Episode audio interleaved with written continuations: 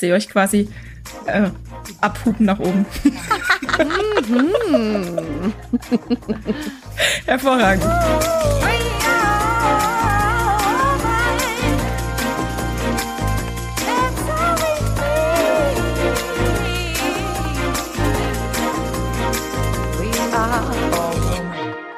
Hirn und Hupen mit Mia Bikawai und Vreni Frost. Da, da, da, da.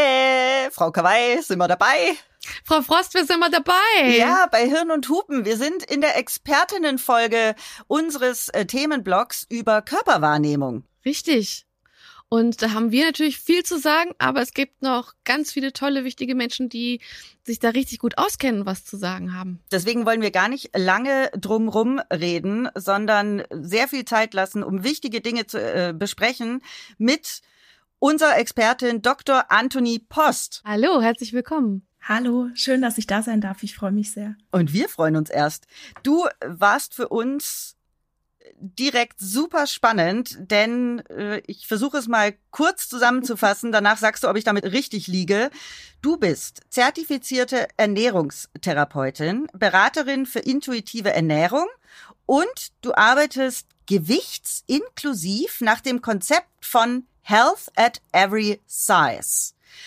Also du berätst, coachst, du gibst Workshops und du hast auch ein Buch dazu geschrieben, ein Anti-Diät-Buch. Das heißt, Gesundheit kennt kein Gewicht. Und du hast auch einen eigenen Podcast, der heißt Ist doch, was du willst. Da fühle ich mich sehr verstanden. Alles richtig, genau.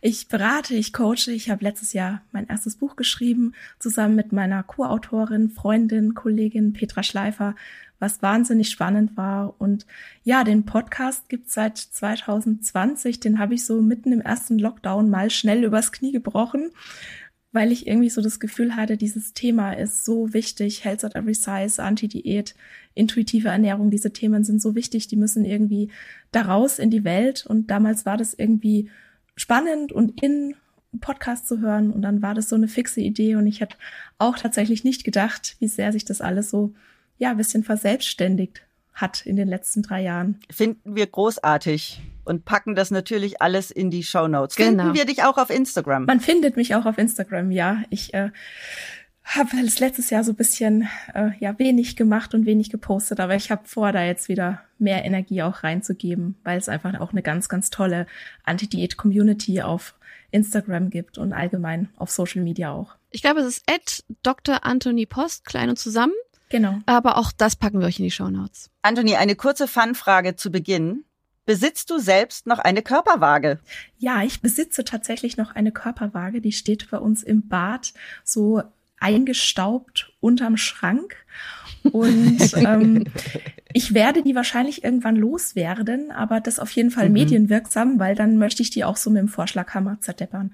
Also wir haben tatsächlich noch eine Waage, weil ab und zu braucht man die mal, wenn man zum Beispiel in Urlaub fliegt und dann mal einen Koffer wiegen muss oder so. Oder mein Kleiner, der ist, also mein ich habe zwei Kinder, mein Kleiner, der ist letztes Jahr operiert worden, der hatte so eine kleine OP und da war es eben auch wichtig, ihn da mal auf die Waage zu stellen, damit die eben die Narkose richtig dosieren können. Also für sowas haben wir noch eine Waage und falls du mich jetzt gleich noch fragen willst, ob ich da drauf steige, ich habe ich hab keine Ahnung, wann ich das letzte Mal drauf stand. Also dieses Jahr mhm. definitiv nicht, letztes Jahr bin ich mir nicht sicher. Ich glaube nicht. Mia, wie wann standst du das letzte Mal auf der Waage? Lustigerweise habe ich genau in diesem Moment darüber nachgedacht, kalt erwischt, keine Ahnung. Mhm. Ich habe da ja immer so ein, also man, ich bin ja nicht komplett frei davon, meinen Körper irgendwie zu erfühlen und zu betrachten. Und äh, gehe dann aber nicht auf die Waage, weil ich denke, was soll ich mit dieser Zahl anfangen? Das ist ja dann auch wieder eine Zahl, die dann irgendwie nur einen Vergleich zu irgendwas setzt und was, was, was macht das dann mit mir? Also was, was für eine, was ziehe ich aus dieser Information von dieser Zahl? In der Regel wahrscheinlich eher Frustration. Deshalb habe ich keinen Bock. Ansonsten brauche ich die Information nicht. Und bin dann eher, mein Maßstab ist dann eher so, die Hose saß auch schon mal besser. ähm, was ich mit der Information anfangen soll, ist natürlich jetzt die nächste Frage. Aber deswegen, ich weiß nicht, wann ich das nächste Mal auf der Waage, letzte Mal auf der Waage war. Und du, Vreni? Gestern. ja, ich habe ja in der ersten Folge ähm, dieses Themenblocks erzählt, dass ich äh, gerade versuche abzunehmen erfolgreich und auch zum ersten Mal auf eine sehr unkomplizierte, ähm, ja, easy Art und Weise. Und davor stand ich sehr, sehr lange nicht auf der Waage. Anthony, zum Hintergrund. Ähm, ich hatte früher eine Essstörung und ähm, habe mit 30 eine chronische Erkrankung bekommen, habe sehr stark zugenommen durch Cortison und habe auch bis heute noch nicht so richtig zu meinem Körper gefunden und ähm, bin aber da auf einem ganz guten Weg, habe mich aber mit so viel mehr Gewicht einfach nicht mehr wohlgefühlt, ähm, weshalb ich die Waage gerade aber nicht nutze, um eine bestimmte Zahl zu erreichen, sondern eher zu gucken, ob es einen Fortschritt gibt. Und wenn ja, was für einen. Deswegen stand ich gestern drauf, aber ich stelle mich nicht so wie früher stand ich ja während der Essstörung zweimal täglich drauf. Also mindestens. Deswegen ja, gestern. So, können wir weitermachen? naja, es ist aber eigentlich ein ganz interessantes ja. Thema, ne? Ja, absolut. Warum sagst du denn, Anthony, dass äh, Gesundheit kein Gewicht kennt? Naja, das soll schon so ein bisschen polarisieren. Wir haben ja unser Buch auch so genannt und das soll die Leute zum Nachdenken anregen.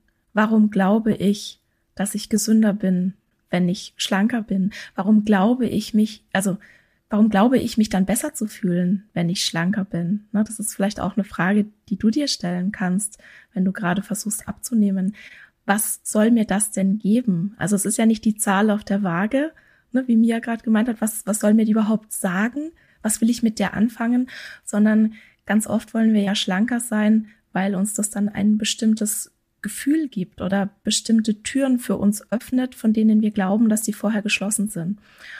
Und wir in der Anti-Diät-Bewegung, wir glauben wirklich, dass die Zahl auf der Waage oder das Gewicht so gut wie überhaupt keine Aussage über den Gesundheitszustand einer Person treffen kann. Ja, wir sehen natürlich die ganzen Studien, wir sehen den Zusammenhang zwischen Gesundheit und Gewicht.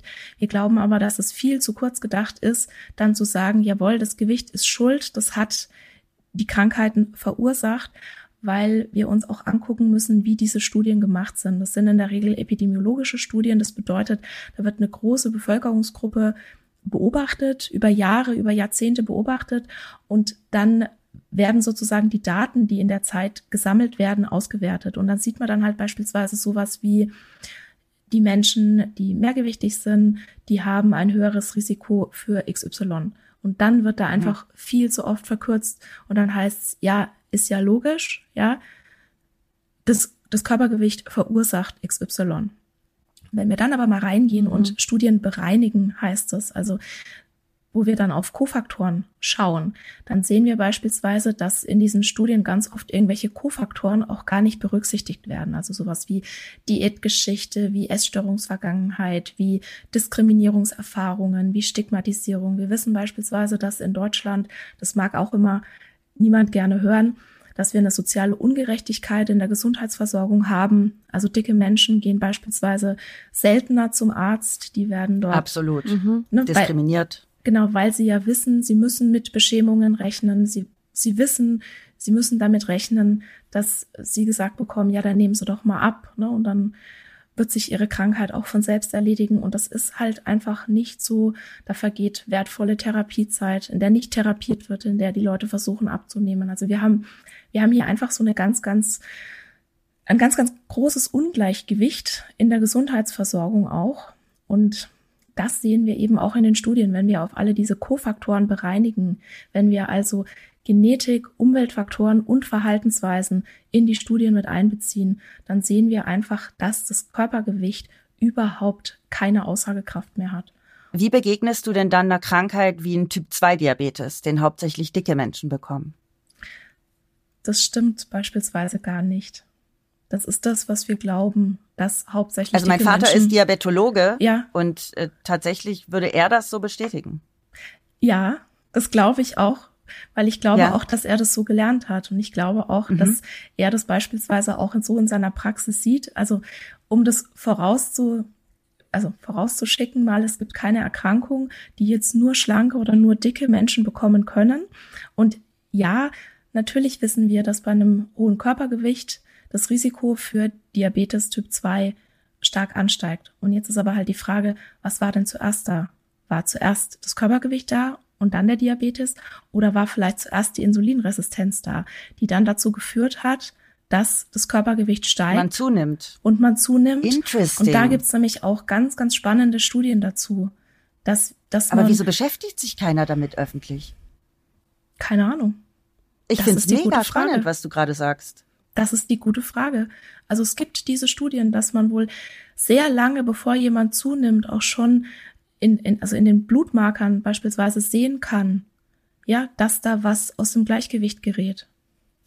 Und mhm. wir wissen auch beispielsweise sowas auch aus Studien, dass Frauen, die ein Trauma erlebt haben, also nicht nur ein Schocktrauma, also Schocktrauma sind beispielsweise Missbrauchserfahrungen oder wenn dir jemand eine Waffe an den Kopf hält oder wenn du eine Nat Naturkatastrophe erlebst, sondern es gibt ja auch Komplextraumata, die ganz häufig auch in der Kindheit geschehen, ne, dass du vernachlässigt wirst oder beispielsweise ist es auch eine Traumatisierung, wenn Kinder auf Diät gesetzt werden, wenn ihnen ständig vermittelt wird, du bist nicht gut genug, ja, du bist mhm. nicht richtig, wie du bist, dein Körper ist nicht gut genug, du musst etwas leisten, um liebenswert zu sein, du musst auf eine bestimmte Weise aussehen, ja, damit wir dich akzeptieren, damit wir dich lieben. Das ist traumatisierend. Und wir wissen aus Studien, dass beispielsweise eine Traumatisierung bei Frauen das Diabetesrisiko um 50 Prozent erhöht. Krass. Ja, wir wissen das alles. Ich weiß nicht, warum es niemand sieht.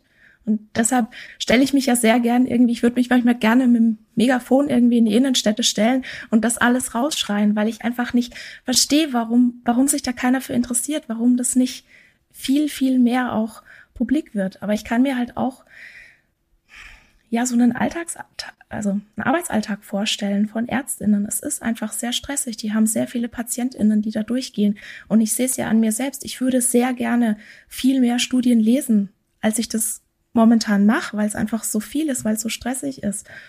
Und ähm, ja, es ist, es ist schwierig, da auch auf dem neuesten Stand zu bleiben. Und du musst ja überhaupt erstmal auf die Idee kommen, dass es diese Studien geben könnte. Ne, wir, wir kommen auf die Welt und sofort, das ist, also wir werden ja sofort mehr oder weniger geprägt und konditioniert und man könnte vielleicht auch böse sagen, gebrainwashed, dass Dicksein was Schlechtes ist. Und es wird ja auch immer wieder von allen Seiten bestätigt. Ne? Wir haben es schon in den Kinderbüchern, dass die, dass die dicken Personen oder die dicken, hässlichen Personen, dass die dann auch ungepflegt und faul sind und es sind immer die Bösewichte. Ja, und guck dir doch mal die typische Disney-Prinzessin an. Ja, die ist blond, die ist super schlank, die ist so schlank, dass wenn die leben würde, hätten die Organe gar nicht Platz in ihrem Oberkörper. Ne? Und wir kriegen es ja von klein auf schon so beigebracht. Und dann führt sich das ja fort in der Schule, im Studium, wenn ich Medizin studiere, wenn ich Ernährungswissenschaften studiere. Ich habe Gewichtsstigmatisierung, war bei mir überhaupt kein Thema im Studium. Und dann ist es ja kein Wunder. Ich muss ja erstmal auf die Idee kommen, dass da noch ein Paralleluniversum existiert mit diesen ganzen Studien. Und dann ist es ja auch so, die Menschen, die die Studien machen, die leben ja auch in der Diätkultur. Und es ist urmenschlich, dass wir immer nach dem suchen, was unsere Glaubenssätze und unsere Überzeugungen schon bestätigt. Und es ist sehr anstrengend, da wirklich einen Schritt rauszumachen und von draußen mal sich die Sache angucken. Und das ist auch was, was mir ganz wichtig ist. Warum ist unsere Gesellschaft so fettfeindlich? Also was ist der Ursprung dessen? Ich meine, das kann man, das kann jetzt natürlich eine ewig lange Abhandlung sein, aber wo kommt das her? Also ich kann dazu beispielsweise das Buch von Sabrina Strings empfehlen. Das heißt Fearing the Black Body. Und die, mhm. die Diätkultur hat zum Beispiel, oder das ist eine, ein, ein, ein großer Teil, ähm, der, der dazu beigetragen hat, war die Kolonialzeit. Also dass sich die frühen europäischstämmigen SiedlerInnen in Nordamerika als die in Anführungszeichen überlegene Rasse angesehen haben.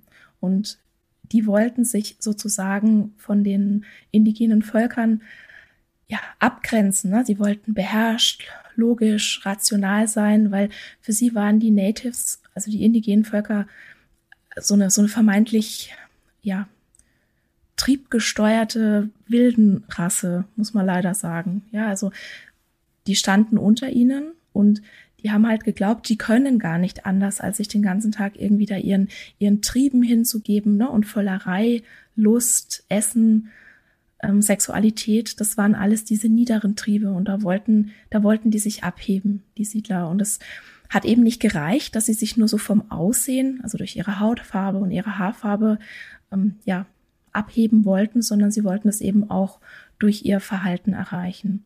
Und es ist auch sehr stigmatisierend. Die SiedlerInnen, die hatten Angst, dass sie sich sozusagen auch vom Aussehen ähm, angleichen könnten, ja, wenn sie so schlechte, diese schlechten einheimischen Lebensmittel essen würden. Und so haben die angefangen, so diese Unterschiede aufrechtzuerhalten. Und natürlich spielt da auch Religion eine ganz große Rolle, ja. Ähm, das Asketische, das war ja auch immer was, was, was überlegen war. Und wann kann ich asketisch sein? Ich kann ganz sicher nicht asketisch sein, wenn ich irgendwie zehn Kinder habe, die versorgen muss und dann vielleicht noch aufs Feld muss. Da kann ich nicht asketisch sein, weil da brauche ich Energie, um irgendwie meinen Tag zu wuppen. Also es geht ganz, ganz viel in diesen Strukturen um Macht, um Überlegenheit. Und beispielsweise ist es ja auch so, wenn du als Frau Diät machst, du bist ja den ganzen Tag damit beschäftigt, zu hungern, nicht zu essen, viel Sport zu treiben. Du hast keine Kraft, um die Weltherrschaft an dich zu reißen. Also Diäten sind auch ein sehr, sehr probates Mittel, um beispielsweise Frauen und weiblich gelesene Personen klein zu halten. Das haben wir auch in der Mode und in der Modegeschichte kann man das ja beobachten. Also ob du da jetzt von Korsett über das Abbinden der Füße in China, die vermeintlichen Schönheitsideale, die letztendlich ja nur die Kontrolle über die Frau waren. Mhm. Genau. Da ja. haben wir auch schon viel drüber gesprochen. Was mir direkt auffällt, was ich mit euch beiden teilen möchte, ist, und wahrscheinlich kennst du das, Anthony. Ich versuche sofort Argumente dafür zu finden, warum dünne Menschen gesünder sind, weil ich es so krass gelernt habe. Also du hast es ja direkt gemerkt, dass ich hier, ja, aber äh, Typ 2 Diabetes und äh, mein Vater als Experte würde das bestätigen, wo ich dann auch gedacht habe, so im Nachhinein, Mann, Vreni, halt doch einfach dein Maul und hör zu. ähm, aber siehst du, ich komme da null aus meiner Haut, sondern ich bin jetzt, ich sitze hier nehme das alles an, was du sagst, aber in meinem Kopf ist noch, ja, nee, vielleicht reden die sich das auch alle schön. Mal sehen, wer hinter diesen Studien stand und so. Ich merke, ich bin echt äh, gebrainwashed, was das angeht. Ich finde es total gut, dass du das so sagst, weil das ist auch so die ganz typische Reaktion, die mir begegnet. Also ganz oft so, oh, das ist schon irgendwie spannend, was du sagst und hm, ja, die Studien, da will ich schon auch mal reingucken, ne? Und dann redest du irgendwie so eine halbe Stunde und dann denkst du so, oh ja, die Person, die hat's wirklich verstanden, die hat's wirklich verstanden und dann kommt aber, ja, ja, aber dick sein ist ungesund. Das macht mhm. alles Sinn, was mhm. du sagst, aber letztendlich dick sein ist ungesund und wir müssen da mhm. was dagegen genau. tun. So. Ja, das ist so ein, so ein kleines Hämmerchen ist hier in meinem Kopf und das mhm. ist so, das hämmert da gegen mein, keine Ahnung, was da drin sitzt. Dass ich sofort denke, dick sein ist ungesund. Mhm. Aber vielleicht denke ich nur, ich fühle mich halt nicht schön mit meinem Cortisonbauch, der immer noch da ist. Den finde ich kacke. Der nervt mich. Und äh, ich kann den nicht annehmen. Und deswegen will ich den weghaben. Weißt du, so, so mhm. denke ich. Ja. Und ich bewundere das total, dass es Menschen gibt wie dich, die davon so frei sind. Ich bin ja auch nicht frei davon. Es wäre ja ganz seltsam, wenn ich frei davon wäre. Wir wir leben in einer Welt, und das ist was, was wir uns immer wieder bewusst machen müssen, in der der schlanke Körper der bessere ist, in Anführungszeichen, in der dickfette Körper ja wirklich sekündlich abgewertet werden. Also nicht nur, dass ich Klientinnen habe, die halt auf der Straße angespuckt werden oder die beschimpft werden, ja, sondern unsere Welt ist ja nicht für dicke Personen gemacht. Ne? Kleid Kleidungsgeschäfte, ähm, Flugzeugsitze, Kinositze, Arztstühle, ja. Es sind ja ganz, ganz viele Dinge, die dir den ganzen Tag, wenn du in einem mehrgewichtigen Körper bist, immer wieder sagen, du bist nicht richtig, du musst abnehmen. Und manche Menschen sagen halt beispielsweise, ja, aber ich finde halt schlank einfach schöner. Und da darf man sich auch fragen, ja, wo kommt denn das her? Ne? Wenn du mhm. ganz kleine Kinder, also wirklich so ganz kleine Kinder, ich sag mal ein Jahr alt, wenn du die erlebst, wenn du die anguckst, ne, da ist der Körper noch völlig neutral. Die stehen, die stellen sich nackt vor den Spiegel und dann, dann gucken die, ne, also dann gucken die, was passiert, dann strecken die den Bauch raus und dann gehen die ins Hohlkreuz und dann ne, tun die die Schultern so nach vorne und dann gucken die sich an. Das ist alles noch ganz, ganz neutral. Und wir bringen den Kindern erst bei, schlank sein ist schöner. Also auch die persönlichen Präferenzen, die man vielleicht hat. Oder auch, na, du sagst jetzt dein, dein Cortisonbauch. Total abwertend. Das ist was, wovon du dich total distanzieren willst. Ja, absolut. Der gehört aber gerade zu dir. Das ist jetzt ein Teil deiner Geschichte. Und du lehnst den so sehr ab, der muss jetzt irgendwie weg und auch so diese, na, ich kann mich dran erinnern, zu meinen Diätzeiten, ich hätte am liebsten so Körperteile weggeschnitten von mir, also Fett ja. weggeschnitten. Also das war alles ganz, ganz arg gewaltvoll auch, ne, was ich mir da so vorgestellt habe, wenn das dann weg ist. Und da würde ich einfach gerne, also ne, wenn ich jetzt in der Beratung wäre, wenn wir jetzt in der Beratung wären, würde ich dann gerne mit dir gucken, was steckt denn dahinter? Also was, mhm. was ist denn genau das, was du nicht annehmen kannst? Hast du Angst, dass du Ablehnung von außen bekommst? Ja, diese Angst ist real. Diese Angst ist gerechtfertigt, weil, wie gesagt, wir leben in einer Welt, in der das ist tatsächlich dicke Körper Angst. verachtet werden. Ja, du ja. kriegst halt vielleicht nicht mehr so schöne Klamotten und ähm, es ist vielleicht auch beschwerlicher. Du kannst vielleicht, ne, wenn du irgendwie dich bewegst, wenn du Sport machst, vielleicht ist der Bauch im Weg. Also das sind alles genau. Sachen, ja, die sind da und die, die können wir auch definitiv so angucken. Die die würde ich auch niemals schönreden. Und trotzdem ist die Frage, warum lehnst du das so sehr ab? Äh, du hast genau die Antwort eigentlich schon gesagt, weil ich Angst vor der Bewertung von außen habe, die halt sehr hart ist. Natürlich. Und das mhm. ist auch sowas, was wir im Gesundheitswesen beispielsweise sehen. Ich gehe davon aus, dein Vater kennt auch viele Studien. Ja, der weiß auch, dass nicht nur Ernährung und Bewegung und fehlende Willenskraft ähm, dafür verantwortlich sind, in Anführungszeichen, dass Menschen dick sind. Ja, der klar. kennt diese ja. genetischen Faktoren, der weiß das alles ja. auch. Und wir sind in meinen Augen mit unserer Gesellschaft jetzt so an einem Punkt, wo uns klar wird, okay, Stigmatisierung, Diskriminierung, das ist schlecht, das verursacht chronischen Stress. Es wird mir wahrscheinlich niemand widersprechen, wenn ich sage, chronischer Stress macht uns krank. Und wir wissen das alles, wir sehen das alles und dann suchen wir aber die Lösung auf individueller Ebene. Und das ist das Gleiche, was du gerade machst, ja. Du sagst, die Gesellschaft lehnt mich ab. Das ist was, was von außen kommt. Ja, wenn du jetzt auf irgendwie einer einsamen Insel wärst, wo es völlig auf Deutsch gesagt scheißegal wäre, darf ich hier fluchen? ja klar, ja, äh, natürlich. Wo es äh, ja. völlig Scheiße, scheißegal fuck. ist, wie du aussiehst, ja, dann würde dich das nicht stören. Oder vielleicht würde dich das stören, wenn ne, wenn wirklich gerade irgendwas ist, wo es dir wirklich im Weg ist, aber bestimmt nicht in dem genau. Ausmaß, wie es wie es das jetzt tut. Und das ist das, was ich, was ich, was ich meine. Du suchst jetzt hier wieder die Lösung auf individueller Ebene. Du versuchst jetzt dein Verhalten zu ändern. Ich gehe davon aus, du versuchst irgendwie weniger zu essen oder in Anführungszeichen gesünder zu essen. Du versuchst dich mehr genau. zu bewegen. Ja, gesünder. Ne? Mhm. Das ist so das Typische.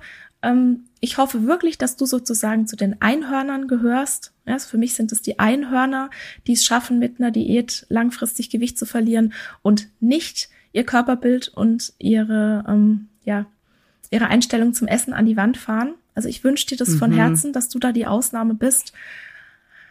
Aber die wissenschaftliche Datenlage, die sagt einfach was anderes. Die sagt, dass du höchstwahrscheinlich damit nicht erfolgreich sein wirst, dass du danach möglicherweise mehr Fettmasse an deinem Körper hast als vorher und dass dein Selbstbild in den Keller gegangen ist. Und ne, mhm. ich, ich sag das jetzt einfach so hart, ich traue mich das jetzt. Absolut. Weil ich glaube, du kannst, du kannst es ab.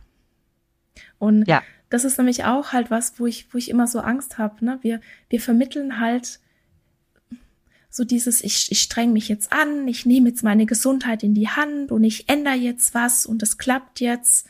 Ja, und das ist aber halt nur so die, die eine Seite der Medaille. Das sind genau die Erfolgsgeschichten, mit der auch die Diätindustrie wirbt. Und nicht, und es gibt aber eben diese zweite Seite der Medaille, dass dann die Biologie deines Körpers dir reinkickt. Ja, unser Körper ist nicht dafür ausgelegt, unser Stoffwechsel ist nicht dafür ausgelegt, dass wir vorsätzlich Gewicht verlieren, weil das bringt uns in Gefahr.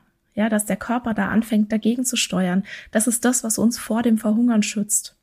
Und diese, wir sehen halt immer nur die Erfolgsgeschichten und was dann halt vielleicht langfristig passiert, ne, dass die Menschen dann nicht nach einem Jahr angeguckt werden, sondern nach fünf Jahren und dann halt dicker sind als vorher und sich noch mehr abwerten und sich noch mehr hassen und noch weniger ihren Körper schätzen können. Das wird halt totgeschwiegen. Und warum? Ja, weil es so lukrativ ist. Die Diätindustrie ist also genial lukrativ. Ja, das ist die einzigste Industrie, die dir ein Produkt verkauft das nicht funktioniert und dir danach die Schuld gibt, sodass du dann zurückkommst, das nächste Produkt kaufst und im Prinzip da nie von loskommst. ich finde das gerade so spannend und ich will, ich will irgendwie, ich habe das Gefühl, ich, ich äh, äh, grätsch in so eine Therapiestunde hier rein. ähm, das meine ich aber jetzt gar nicht respektierlich. Ich, ich, ich finde das extrem wertvoll Sorry. und würde euch diesen Raum so gern geben, aber ich habe ich hab Fragen. Ja, absolut. Ja, ja, ja. Das soll auch gar keine äh, Therapiestunde sein. Genau, Nein, das also. Ich wollte sagen, das ist mir jetzt auch langsam ein bisschen unangenehm, wenn es um mich geht. ich finde das, ich finde das, also ich könnte, also ich hätte, ich persönlich gar kein Problem damit jetzt hier eine Stunde mich hinzuhocken und hier zuzuhören, weil ich unheimlich toll finde, was du erzählst und er bei mir auch Prozesse auslöst. Äh, nichtsdestotrotz, ich würde gerne einhaken bei ähm, dieser Bezeichnung, weil es stößt mir immer wieder auf, gesundes Essen und ungesundes Essen. Was teilen wir da ein und was macht es mit uns, dass wir Essen bewerten? Ich würde gerne Essen überhaupt nicht mehr bewerten. Also gesund ja. und ungesund, gut und schlecht. Das Problem ist, dass wir das sofort moralisieren. Ja, also durch unsere ja. Geschichte, das ist ja, das steckt ja immer noch drin in uns, ja. Das ist ja sozusagen in unsere DNA eingebrannt, dass wir uns überlegen fühlen dürfen, ja, wenn wir gesund essen, wenn wir gut essen, wenn wir schlank sind, ja. Das, dann sind wir gut. Dann ne? sind wir gut. Oder? Und das ist mhm. halt einfach ein ganz, ganz großes Problem. Wir moralisieren das dann und ne, ganz oft gehen wir halt in so eine Diät rein und ja, was sind, was sind die guten und was sind die schlechten Lebensmittel? Das ist ja auch sehr wandelbar. Ja, also in den 80er Jahren war äh, Fett böse, jetzt sind es die Kohlenhydrate, die böse sind. Also wir haben ja auch immer wieder einen neuen Feind auf dem Teller.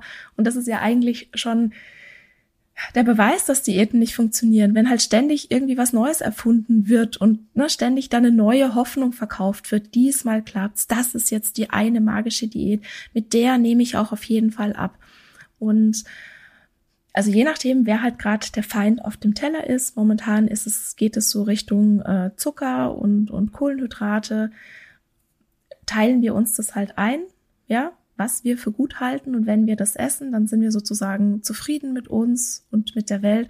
Und wenn wir dagegen verstoßen, dann haben wir halt versagt. Und das ist ein ganz, ganz krasses Schwarz-Weiß-Denken, was da gefördert ist. Extreme sind nie gesund. Es ist aber halt auch unrealistisch zu glauben, dass wenn wir diese Diätkultur, also wenn wir diese, diese Diätregeln so sehr verinnerlicht haben, dass wir dann glauben, wir können irgendwas in Maßen tun. Ja, also wir können dann sozusagen mhm. mal dagegen verstoßen. Ja, nee, das ist dann ein Cheat Day, wo du dann einfach ganz, ganz viele Schuldgefühle hast, wo du dann am, am nächsten Tag wieder in die Diät gehst oder wenn du halt aus irgendeinem Grund mal die Kontrolle verlierst, ja, wenn du so sehr dein Essverhalten kontrollierst, dann wird, wirst du immer wieder an einen Punkt kommen, an dem du die Kontrolle verlierst, weil das einfach und dich als Versagerin fühlst. Richtig, weil das normal ist, weil Willenskraft eine begrenzte Ressource ist und Oh ja. Oh ja, genau.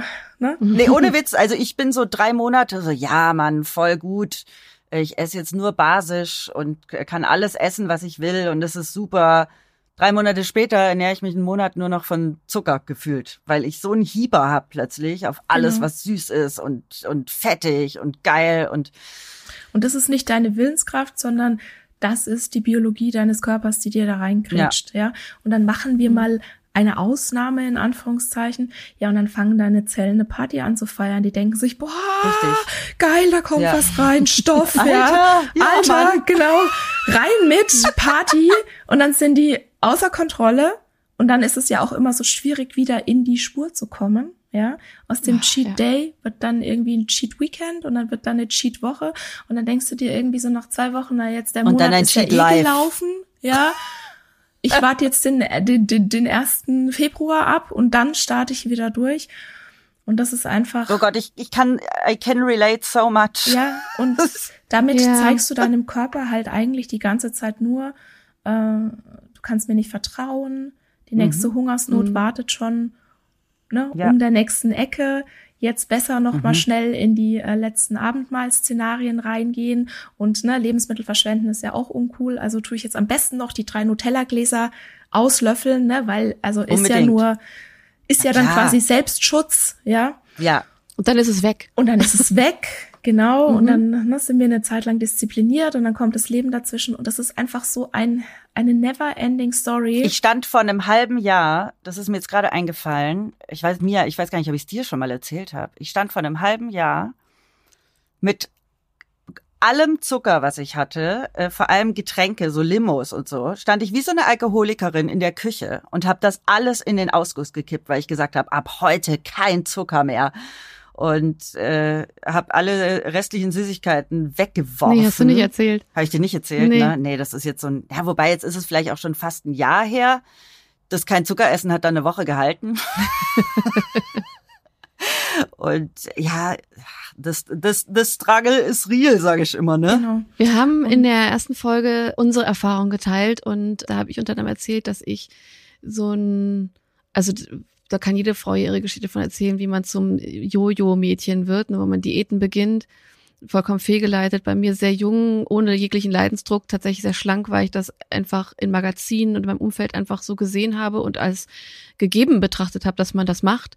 Und long story short, auf jeden Fall jetzt im Grunde meinen Frieden damit mache, dass ich diese Phasen habe, von denen ich mich nicht frei machen kann. Ich kann es einfach nicht. Und da eher den Ansatz habe, dass ich meinen Frieden damit habe, dass es so ist, dass ich diese Phasen gebe, habe, wo ich denke, wo ich mich gut fühle und wo ich mich gesünder ernähre und es mir auch überhaupt nicht schwer fällt und so. Und dann passiert bei mir, hat es sehr viel mit emotionalem Struggle zu tun, mit mentalem, äh, mit meiner mentalen Verfassung.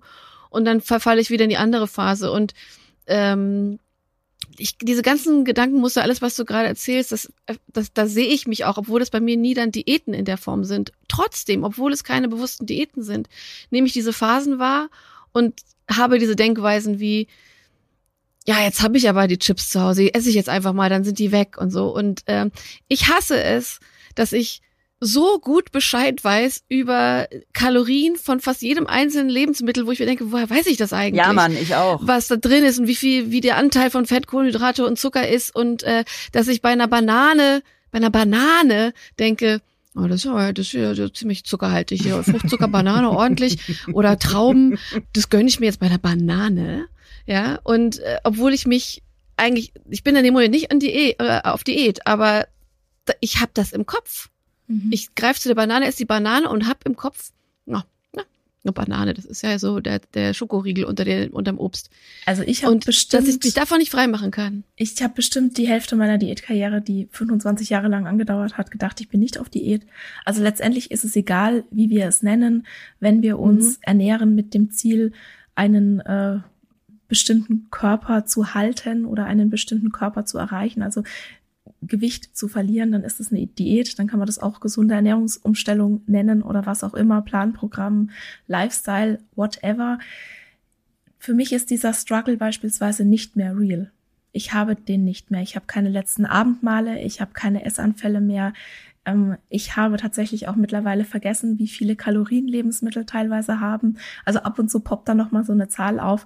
Aber wie kann man das vergessen? Ja, erzähl uns doch mal deine Geschichte, Anthony, ja. so wie du zu dem gefunden hast, was du ja heute äh, für dich sehr gut lebst. Wie kriegt mhm. man das aus seinem Kopf raus? Ja, also ich glaube, bei mir war das ähnlich wie bei mir. Ich habe auch mit elf Jahren meine erste Diät gemacht und nicht, weil mir jemand gesagt hätte, ich muss jetzt abnehmen oder ich wäre so dick, sondern ich war auch ein, ein, ein, ein schlankes, durchschnittliches Kind, sage ich jetzt mal. Und ich dachte aber, dass Diäten zum Leben dazugehören, wie Autofahren und äh, arbeiten gehen und wählen gehen, wenn ich erwachsen bin. Also ich dachte, mhm. das macht man halt, ja. Und genau. mir wurde das halt so von meiner Umwelt auch vermittelt. Ne, allen, allen Frauen in meiner Familie, schlank ist besser, schlank ist schöner, schlank ist gesunder, schlank ist erfolgreicher, bla bla bla. Und dann, ja, dann rutschst du da irgendwie so rein und dann machst du die erste Diät und ne, kriegst dann ja auch total viel Lob und Applaus von außen, ja, und das gibt dir natürlich auch einen mega Kick, ne, die Anerkennung. Und die zweite Diät, die funktioniert dann nicht mehr so gut und die dritte Diät, die funktioniert dann auch nicht mehr so gut und man ist dann aber da drin und denkt sich so, ja, aber ne, wenn ich mich mehr anstrenge und dann na, irgendwann klappt's. Und ich habe dann Ernährungswissenschaften studiert, weil ich halt dachte, wenn ich nur genug weiß, dann kann ich auch dieses Problem mit meinem Körper und meinem Essverhalten lösen. Also ich war da so in so einer äh, Phase, ich habe entweder gehungert oder ich habe gefressen. Irgendwie sowas äh, dazwischen gab es nicht. Also es gab immer nur diese Extremen. Entweder Riesenmengen verschlungen oder halt äh, tagelang überhaupt nichts gegessen oder von einem Apfel und einem Ei gelebt oder die komplette Sportverweigerung bis äh, auf der anderen Seite dann Sportsucht. Also ich habe dann wirklich so in diesen Extremen habe ich mich bewegt und dachte halt, na ja, mhm. Wenn ich jetzt Ernährungswissenschaften studiere und dann finde ich die eine magische Diät und die löst dann alle meine Probleme. Und das ist natürlich nicht passiert. Also ich habe dann, ne, die, wir hatten dann eine, eine schöne ja, Konkurrenz da am Laufen ne, mit meinen Kommilitoninnen und haben dann mit den Professorinnen Diättipps ausgetauscht und so. Und ich habe dann anschließend promoviert. Das war dann auch ein, ja, ein, ein, ein Umfeld, wo sehr viel ähm, ja, Wettbewerb auch stattgefunden hat. Ne?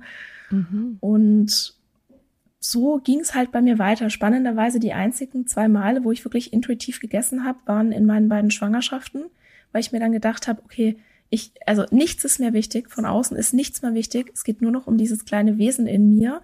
Und dann aber danach auch wieder sofort ne, der Struggle mit, äh, ich brauche jetzt ein After-Baby-Body und ich muss wieder Phönix aus der Asche hier irgendwie auferstehen, mhm. ja, und noch einen besseren Körper haben als vor der Schwangerschaft. Und ja, halt so dieses Ganze. Und ich bin 2018 dann krank geworden. Ich hatte auf einmal anaphylaktische Schocks, die kamen gefühlt von heute auf morgen. Also jetzt im Nachhinein, das hat sich schon irgendwie angekündigt, dass da was aus, außer Balance gerät. Was ist das? Ein anaphylaktischer Schock, das ist eine, eine ganz extreme allergische Reaktion, die bis hin zum Kreislaufversagen und dann zum Tod führt.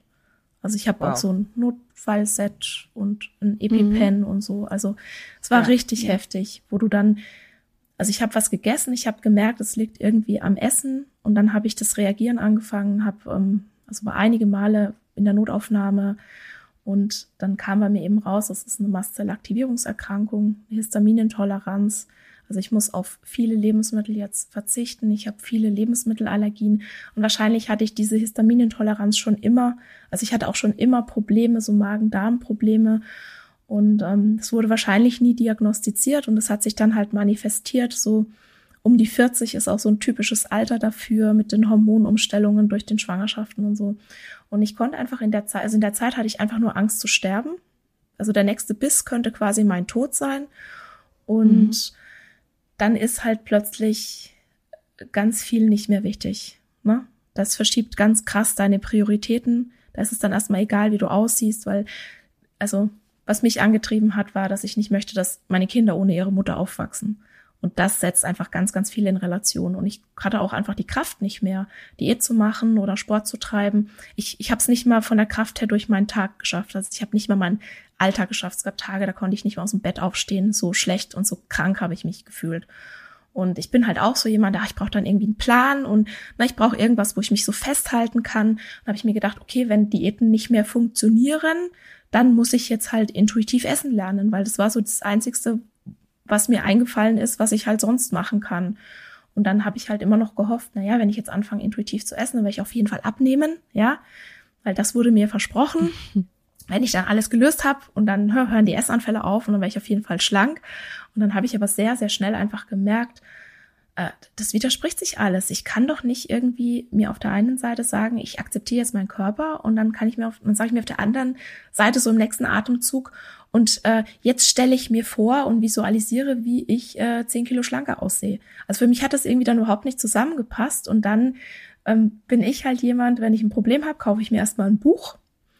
Und äh, ich versuche auch Probleme sehr gerne im Kopf zu lösen.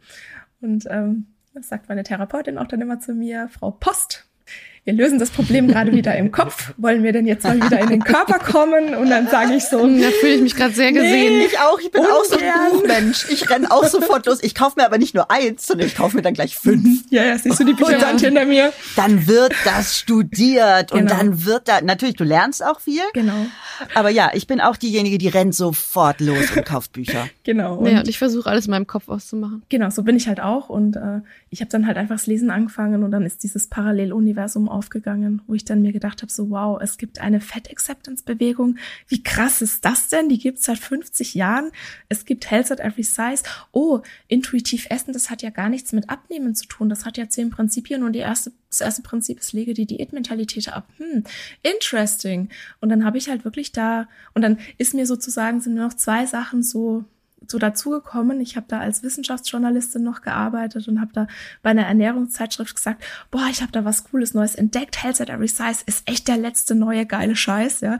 wusste gar nicht, dass es das schon 50 Jahre gibt. Und dann habe ich da einen Leitartikel drüber geschrieben und musste mich dann halt sehr, sehr schnell, sehr tief da auch in die Materie einarbeiten, beruflich bedingt. Und ein großes Abspeckunternehmen hat äh, zeitgleich da eine, eine App rausgebracht für Kinder von acht bis 13 Jahren, die mit so einem Belohnungs- oh und Punktesystem gearbeitet hat, ähm, die ihnen auch eben vermittelt hat, nur wenn du schlank bist, bist du liebenswert. Und das hat mich so getriggert, das hat mich so wütend gemacht. Ich war eine, eine Woche lang so wütend. Also ich habe gekocht vor Wut. Der Hund hat den Schwanz eingezogen und hat sich die ganze Woche versteckt. Also es tut mir auch wirklich immer noch leid, dass ich meinen Hund da auch so. Also ne, ich habe ich hab dem ja nichts, aber der hat das einfach so gespürt. Der ist nee, so der sensibel. Ja, ja, ja, der ist so sensibel. wir, sind, wir, so wir sind beide auch Tier, äh, Tierbesitzerinnen ja. oder Tierfreundinnen und die spiegeln alles. Genau. Die genau. fühlen das so stark. Und ich habe auch, ich, ich, ich war, ich habe geplatzt, bin geplatzt vor Wut und da hat sich wirklich bei mir eine Tür geschlossen und dann stand ich auch vor dieser riesen Herausforderung. Ja, wie akzeptiere ich denn meinen Körper? Wie esse ich denn intuitiv? Wie, wie finde ich denn Freude an Bewegung? Also für mich war das auch irgendwie so ein ne, Buch mit sieben Siegeln und die, also das Geheimnis ist, du machst einen Schritt nach dem anderen. Und Mia, du bist auf einem mega Weg da schon, dass du sagst, okay, ich akzeptiere jetzt mal die Situation, wie es ist. Ja, mhm. das ist so der ja. erste Schritt. Hat gedauert. Sich wirklich damit mit ganz viel Hingabe und Mitgefühl und Respekt zu begegnen und sich ne, solche Sachen zu sagen wie, ich muss meinen Körper jetzt nicht lieben, aber ich kann trotzdem gut für ihn sorgen. Ja, ich kann meinen ja. Körper trotzdem respektieren und ich kann meinen Körper trotzdem gut behandeln. Und das ist für mich eigentlich so der absolute Gamechanger gewesen, wie ich mit mir selbst angefangen habe zu sprechen. Und das ist auch definitiv was, was man üben muss, wenn man sich die ganze Zeit nur abwertet, weil das halt vielleicht schon die Umgebung seit frühester Kindheit gemacht hat und irgendwann internalisiert man das, nennt sich das. Also man verinnerlicht sozusagen diese, diese negative Meinung, die von außen immer auf einen ne, draufkommt und glaubt es dann auch von sich selbst. Und das ist natürlich ein Riesenhindernis. Ja, Selbstwert, ja. ein geringer Selbstwert ist ein Riesenhindernis. Und daran zu arbeiten, sich wirklich gut um sich selbst zu kümmern, wirklich freundlich mit sich selbst zu sprechen, so wie du jetzt mit einem geliebten Menschen sprechen würdest, so wie du vielleicht mit deinen Kindern sprichst. Ja, wir sind ja unsere allerschlimmsten KritikerInnen in der Regel. Mhm. Das ist, das ist tatsächlich etwas, was ich sehr stark pro, äh, propagiere, weil ich das äh, mir also wirklich hart erlernt habe äh, und zu leben. Das, wir reden hier von einem Prozess, nicht von einem, ich, also es ist eine Reise und ich, ich bin nicht am Ziel oder es gibt kein Ziel, glaube ich. Es ist einfach eine Reise und ähm, so, solange man auch unterwegs ist, sollte man Spaß dabei haben, denke ich immer. Aber mein Prozess war und ist, milde mit mir zu sein in allen Phasen und äh, wir haben in der letzten Folge über Selbstliebe gesprochen, wie ich Selbstliebe sehe, nämlich halt eben wie die Liebe zu einem anderen Menschen. Das heißt, man findet nicht immer alles toll, äh, man kann den auch mal nicht leiden oder findet ihn auch richtig scheiße, aber trotzdem liebt man denjenigen. Und diesen Weg gehe ich und der, der tut mir auch gut, dass, wie gesagt, ich bin null frei von dieser Diätkultur, ich bin null frei von dieser Gesellschaft. Ich habe immer wieder diese Gedankenmuster, nur dass sie mir halt immerhin auffallen und ähm, ich, wenn ich es doch nicht dann schaffe, so ganz bei mir zu sein und sonst dann immerhin den Frieden mit der Situation machen kann. Das ist allerdings auch immer wieder jedes Mal von neuem eine bewusste Entscheidung. Mhm. Das, das ist nicht etwas, was so internalisiert ist, dass ich das immer fühle, sondern das ist jedes Mal die bewusste Entscheidung, dass es so ist. Und ich habe da viel zum Beispiel ausgezogen, ich bin kinderfrei, zu beobachten, wenn Frauen, Freundinnen in meinem Umfeld, wie auch immer, äh, schwanger werden. Da starke Raucherinnen, Frauen, die Alkohol getrunken haben, Frauen, die mit ihrem Körper ähm, auch ernährungstechnisch nicht so, wie, wie, ich will nicht sagen, dass es ihnen leicht gefallen ist, aber wie das funktioniert hat, weil da war plötzlich die Verantwortung für ein anderes, einen anderen Menschen da. Und viele dann nach der Schwangerschaft dann aber auch zum Beispiel wieder angefangen haben zu trinken. Es gibt das Beispiel jetzt einer prominenten Schauspielerin, die da auch ein Buch drüber geschrieben hat, die nur in ihrer Schwangerschaft es hingekriegt hat, auf Alkohol zu verzichten war vorher und nachher Alkoholikerin ist. Also sie war es natürlich auch in der Zeit, aber sie hat halt eben dann tatsächlich geschafft, in der Phase nicht Alkohol zu trinken, weil sie die Verantwortung für diesen Körper in ihrem Körper hatte. Und ich gedacht habe, so muss ich mich doch aber selber sehen. Warum ist diese Verantwortung für mich nicht da? Also wieso, und das ist das gleiche wie mit der Selbstliebe, warum ist die nicht für mich da wie für einen anderen Menschen? Und ähm, dass äh, das ist ein Weg, den äh, ich jetzt gehe und den ich versuche zu vermitteln, der aber das ist nicht eine Erkenntnis und dann lebt man das und dann ist alles fein, sondern das ist je, das ist auch ein Struggle, das ist auch ein Kampf und das ist aber auch fein, weil das Outcome für mich funktioniert und positiv ist. Mit mir macht es gerade total viel, weil ich sofort wieder so ein, jetzt kriege ich fast Pipi in die Augen. Das ist okay, was ist einfach emotional, dieses Thema. Mhm. Man, man sieht es auch ganz arg, wie, wie das, wie ah, es an dir kratzt, was wir gerade sprechen. Und ähm, um, also Mia, ich, ich, also es ist klar, warum du so fühlst und es ist klar, warum wir, ähm, ne, warum wir uns diese Selbstliebe nicht ja. so geben können, wie wir sie anderen Menschen geben, weil wir das so nicht so gelernt haben. Gerade Frauen und weiblich gelesene Personen, wir, wir haben fügsam zu ja. sein, wir haben unsere Bedürfnisse hinten anzustellen. Wir müssen uns erstmal um alle anderen kümmern, bevor wir uns um uns selbst kümmern können. Ja, wenn wir, also ich sag sowas gern wie, du bist der wichtigste Mensch in deinem Leben. Und gerade Frauen und weiblich gelesene Personen, die haben da sofort so einen Widerstand. Nein, ich darf mich mhm. nicht so wichtig nehmen. Das ist egoistisch, das ist egozentrisch, ja. Und nein, wenn du im Flugzeug bist, musst du dir auch zuerst die Sauerstoffmaske aufziehen, weil sonst kannst du niemand anderem helfen. Du musst erst dich gut um dich selbst kümmern, wenn du dich um andere kümmern willst. Und ja, also es ist nicht so, als hätte ich hier die Weisheit mit dem Löffel gefressen. Mir fällt das unheimlich ja, schwer. Für mich ist es halt irgendwie, oh, Schnief. es ist so unerreichbar, weil Mia kennt es schon. Ähm, mein Körper ich bezeichne meinen Körper gerne so im Witz als Wrack. Und mir ist jetzt gerade aufgefallen, wie kacke das von mir ist. Mhm. Weil ich mich halt nie, ich konnte mich, ja, ich konnte mich nie auf meinen Körper verlassen. Und hatte immer irgendwas, ähm, ich war auch eigentlich immer krank, so. Und das, äh, ja, das tut gerade voll weh, weil ich so das Gefühl habe, ich, ich werde das nicht schaffen, ich komme da nicht hin. Ich glaube, also so ein Berg. Ich will dir bestimmt, also ich will dir jetzt keinen Tipp geben im Sinne von, ich weiß es besser, null. Aber ich, ich glaube, wir müssen nichts schaffen. Wir müssen nicht irgendwo hinkommen. Da gibt es kein Ziel. Das hat mir viel Frieden oder es gibt mir viel Frieden, dass ich weiß, dass ich habe es vielleicht nicht so so stark wie du, aber ich habe diese Momente, in denen ich mich auch scheiße finde und in denen ich meinen Körper scheiße finde und und alles. Und in diesem Moment bewusst dagegen zu arbeiten, dass ich diese, ich sag's mal, milde habe, dann einfach sage, ja, dann, dann finde ich jetzt halt einfach scheiße.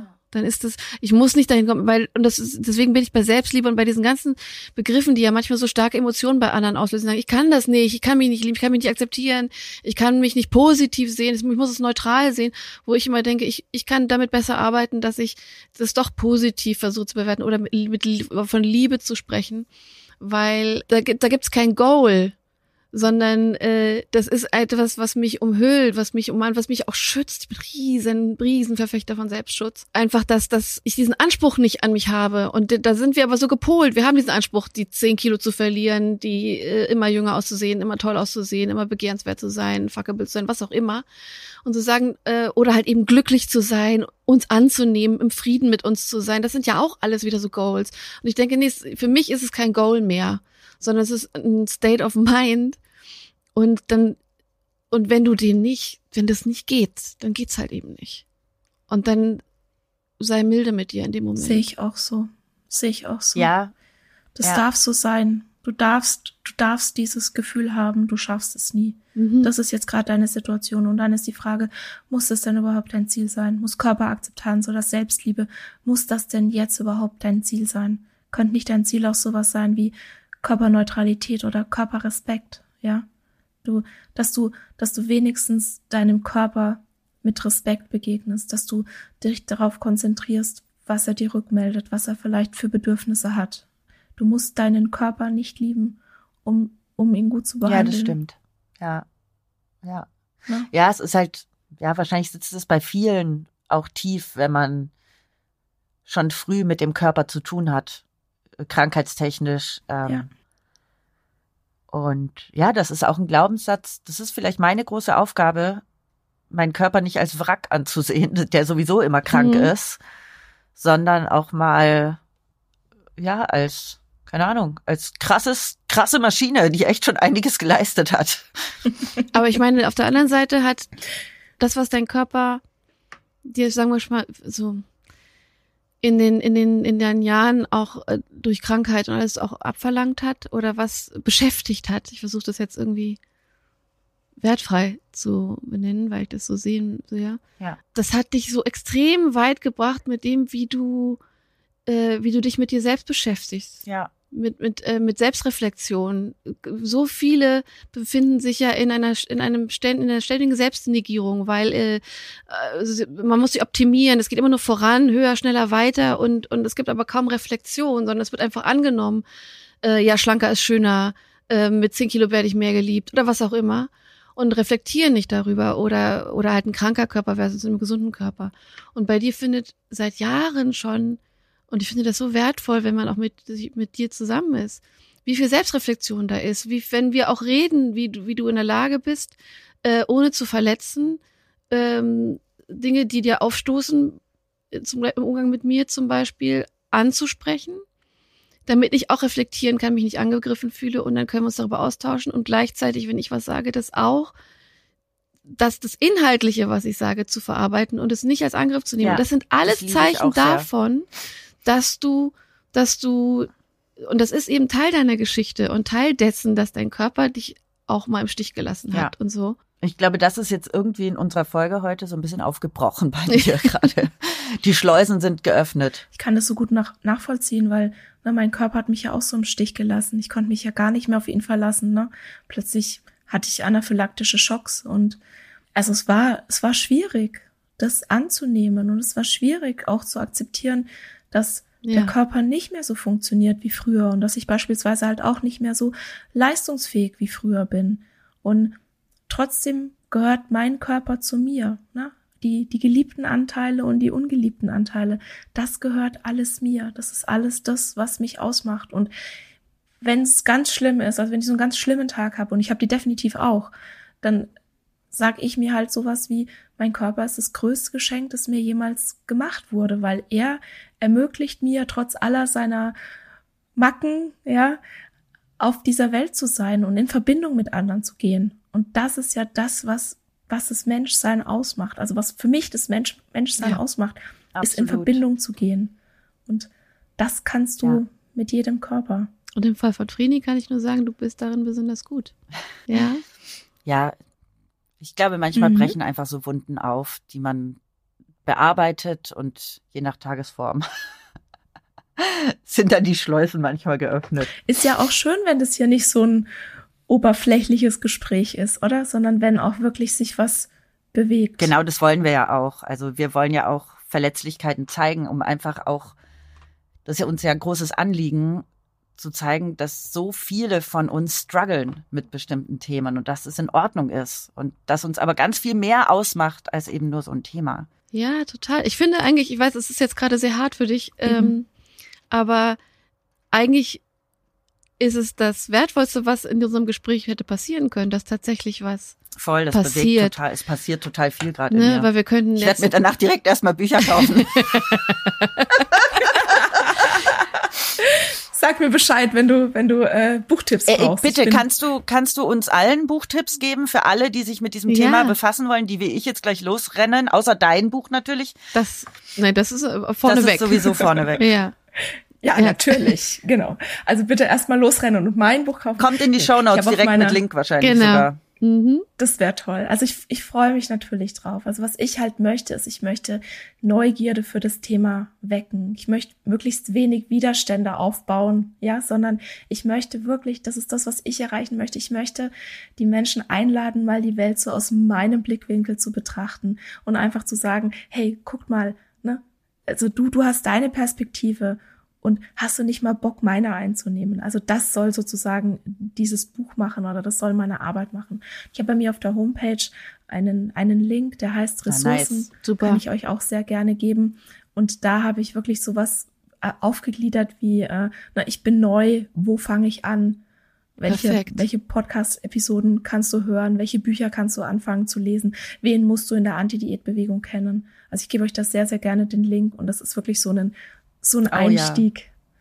Ne, was, was kann ich, was kann ich tun? Weil dieses Thema ist wahnsinnig überfordernd. Mhm. Du, du bist auf einmal in dieser neuen Welt, in diesem Paralleluniversum, wie ich es gerne nenne. Und am Anfang geht es irgendwie nur so um dich, ne, um so deinen individuellen Struggle. Und dann merkst du auf einmal, oh, irgendwie dieses Thema ist viel größer. Und ich habe immer so das Gefühl, es beantworten sich zehn Fragen und es poppen 20 neue auf und du merkst einfach, wie dieses Thema größer und größer und größer und größer wird.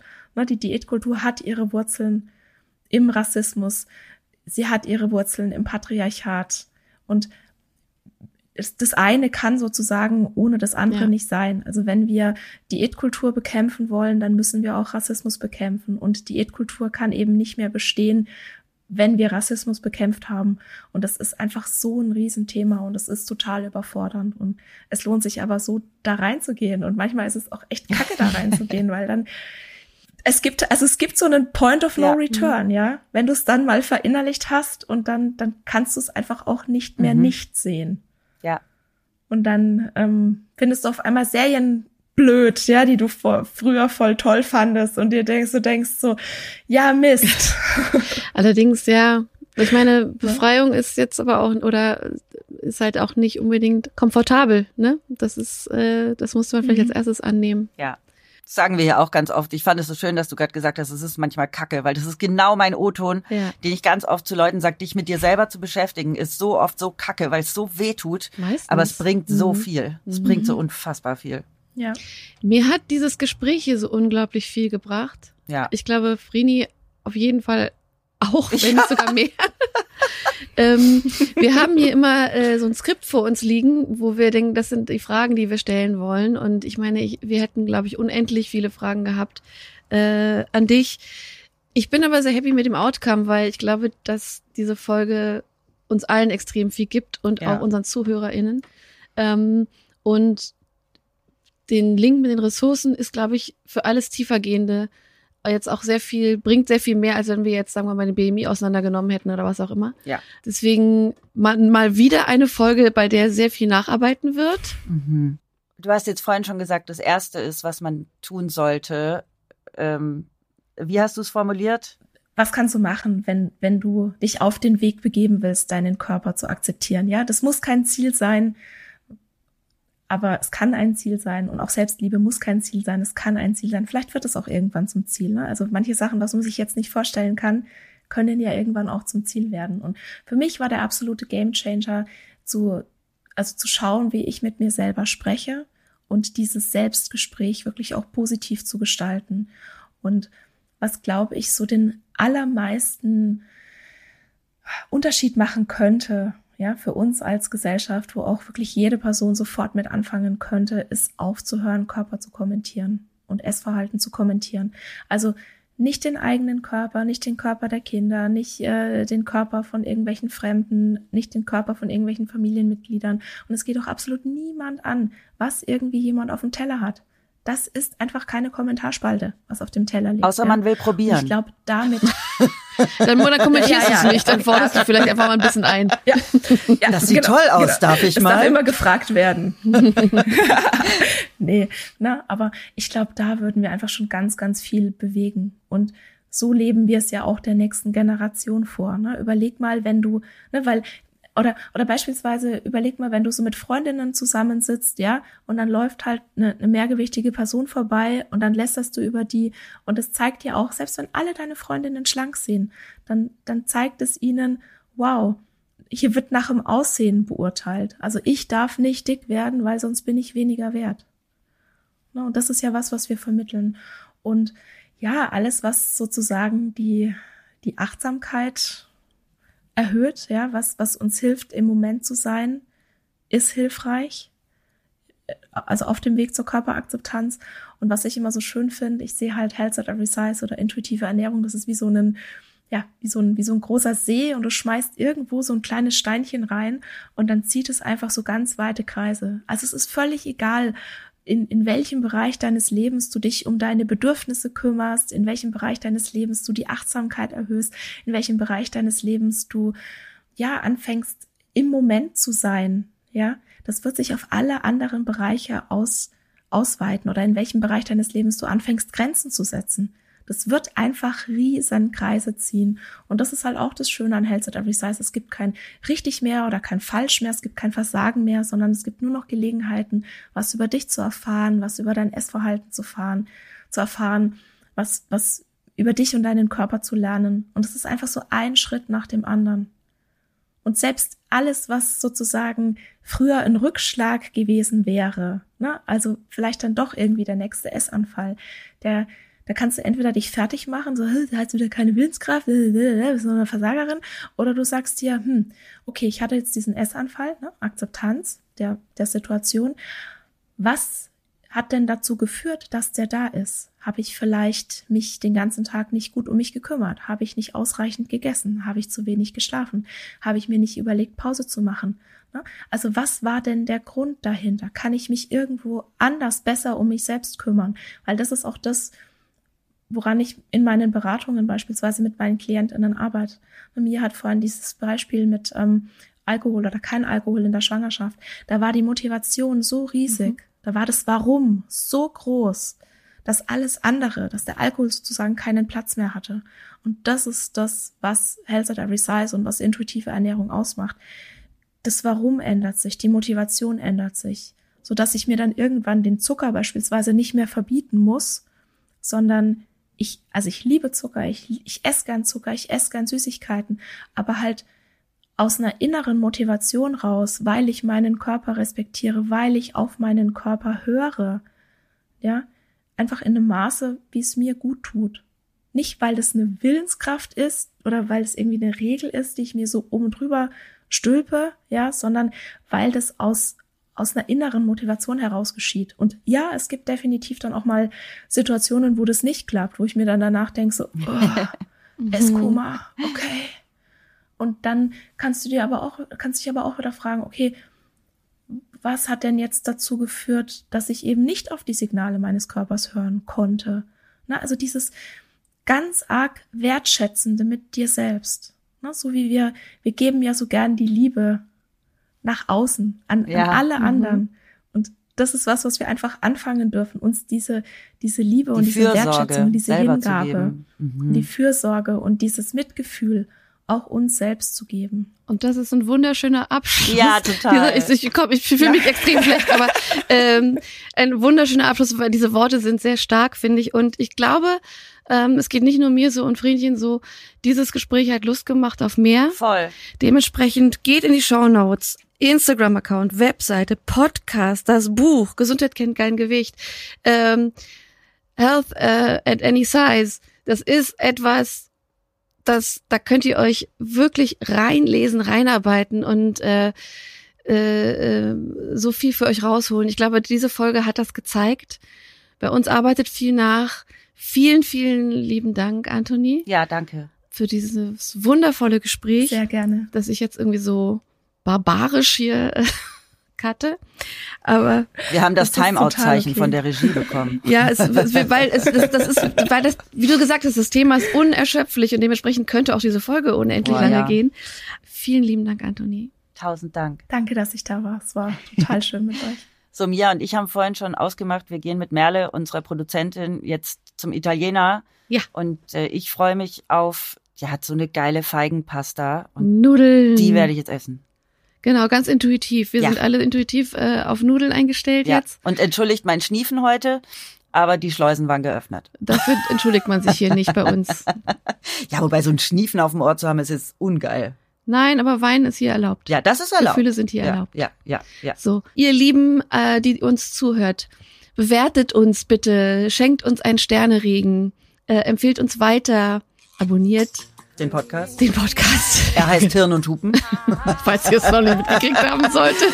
Ja. Ähm, abonniert äh, Antonis Podcast und wir freuen uns extrem auf euer Feedback. Ja, und auf nächste Woche mit euch hier bei Hirn und Hupen. Eure Mir und eure Vreni.